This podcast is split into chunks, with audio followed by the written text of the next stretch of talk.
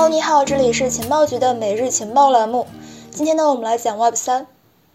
九十年代是美国互联网最为辉煌也发展最为迅速的时代，这得益于三驾马车的强力拉动。第一驾马车就是万维网和浏览器的出现，第二个呢就是克林顿政府战略性的政策引导，第三个呢就是风险投资的疯狂加持。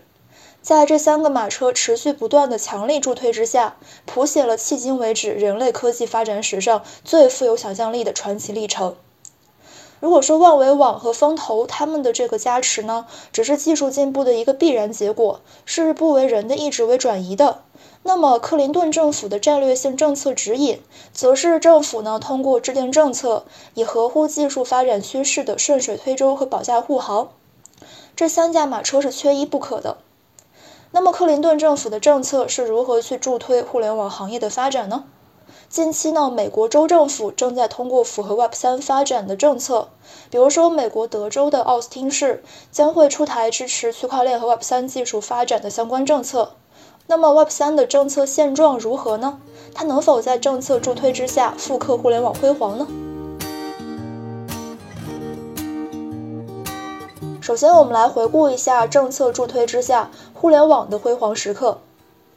一九九九年，由美国国家研究委员会所编著的《资助革命：政府对计算机研究的支持》这本书呢，将互联网的发展划分了四个阶段。这四个阶段呢，分别是早期阶段、阿帕网扩展阶段、NSF/NET 阶段以及这个 Web 兴起阶段。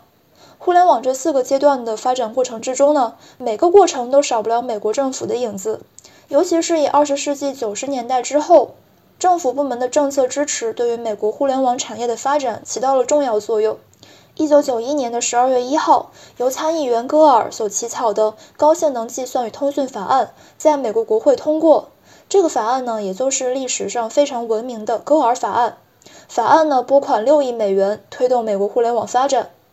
一九九二年的十一月三号，比尔·克林顿当选美国总统，戈尔呢成为了副总统。戈尔对于互联网的梦想显然打动了年轻的克林顿。九三年的九月份，克林顿政府发布了国家信息基础设施行动计划，支持发展信息产业，推动互联网普及，为这个美国的数字经济发展奠定了基础。总统和副总统共同号召加快国家信息高速路建设。九四年一月份，副总统戈尔为当年的互联网指导大纲撰写序言，成为了美国历史上第一位通过国家互联网举办互动式新闻发布会的美国副总统。在政策拉动之下，北美、欧洲和东亚地区都迎来了网络建设高潮。九四年也被称之为国际互联网年。在政策的强力保障之下，互联网世界迎来了黄金发展期。九四年的互联网商业化浪潮最具标志性的 Netscape 诞生。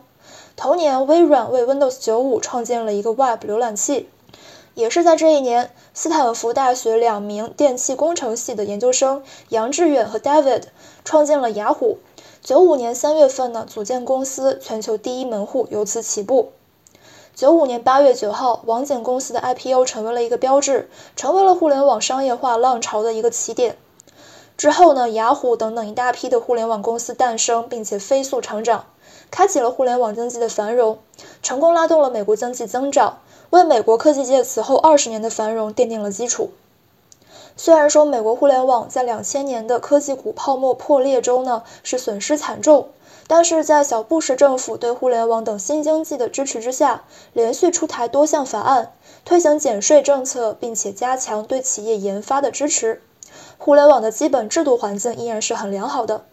科技股泡沫破灭之后呢，诞生了 Facebook、Twitter 等等一系列的优秀互联网企业，还有像这个 Google、甲骨文等公司呢，也在这个时期快速发展。二零一八年，特朗普政府又颁布了国家网络战略等等一些国家战略规划，明确了维持美国在科技生态系统以及网络空间发展中的影响力的战略指标。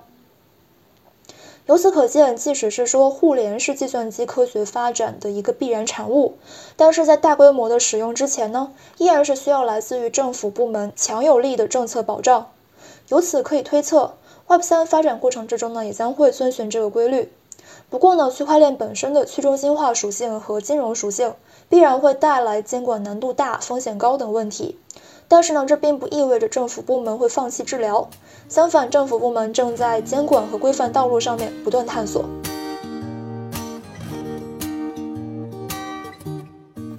二零二一年十月份，顶级风投公司 A16Z 的几位高管前往了华盛顿特区，向国会山和白宫解释他们应该监管下一代互联网 Web 三的原因。A16Z 认为，端速政策制定者为这些技术制定一项国家战略，根据不同类型产品的风险，确定适当的监管规定，并且考虑跨机构合作，而并非只是由这个 SEC 进行监管。A16Z 的游说对象呢，包括了身居白宫、行政机构、监管机构、众议院和参议院等政府部门的高层，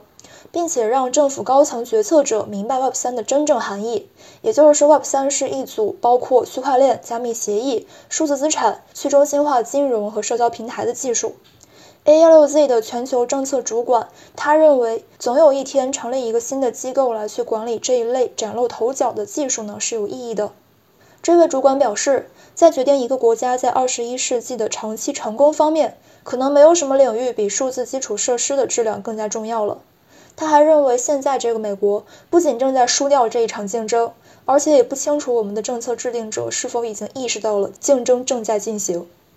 在这之后的二零二一年十二月八号，美国众议院金融服务委员会举行了长达五小时的听证会。听证会的名字呢，叫做“数字资产和金融的未来：了解美国金融创新的挑战和利益”。这是美国有史以来最为积极、最具建设性、两党参与度最高的一次美国众议院的加密金融听证会。听证会上，ALZ 的政策主管他表示，这是国会议员首次使用委员会全体听证会这样的一个平台来去强调 Web3 是互联网的未来。这是关于去中心化技术的全国性讨论的一个历史性转折点。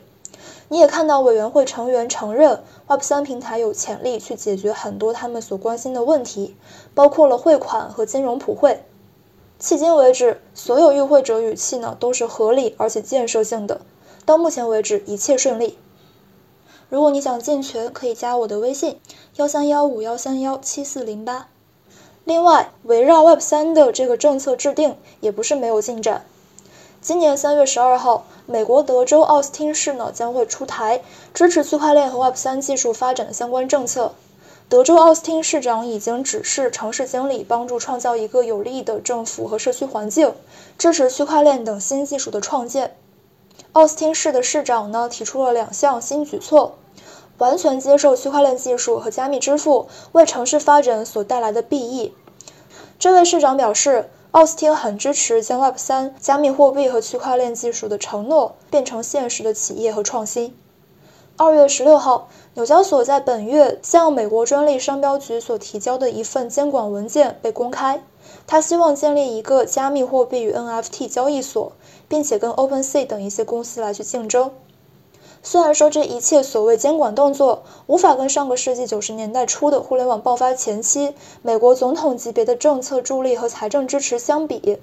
这恰好说明 Web 三的发展正处于萌芽阶段。至少这个阶段呢，我们明确定义了什么是 Web 三。而早在零六年，当人们去问及万维网之父提姆·伯纳斯里什么是 Web 三的时候，他说：“人们不断询问什么是 Web 三。”我认为，当 SVG 在 Web 二的基础之上大面积被使用，所有东西都起波纹、被折叠，并且看起来没有什么棱角，以及一整张语义网覆盖大量数据，你就可以访问这难以置信的数据资源。同一时间，当人们问及 Netflix 的创始人的时候，他阐述了定义 Web 术语的简单公式。他认为 Web 一呢就是拨号上网，平均带宽呢是 50K；Web 二的平均带宽呢是一兆。Web 三就应该是十兆全影像网络，这才会是 Web 三。现在来看，Web 三绝不是网速更快的 Web 二，也不会是数据容量更大的网络，而是一个基于全新架构的一个价值互联网。最后，Web 三在政策助推之下，能否复刻互联网辉煌呢？我们拭目以待。那么，以上就是今天节目的全部内容了，感谢收听，明天见，拜拜。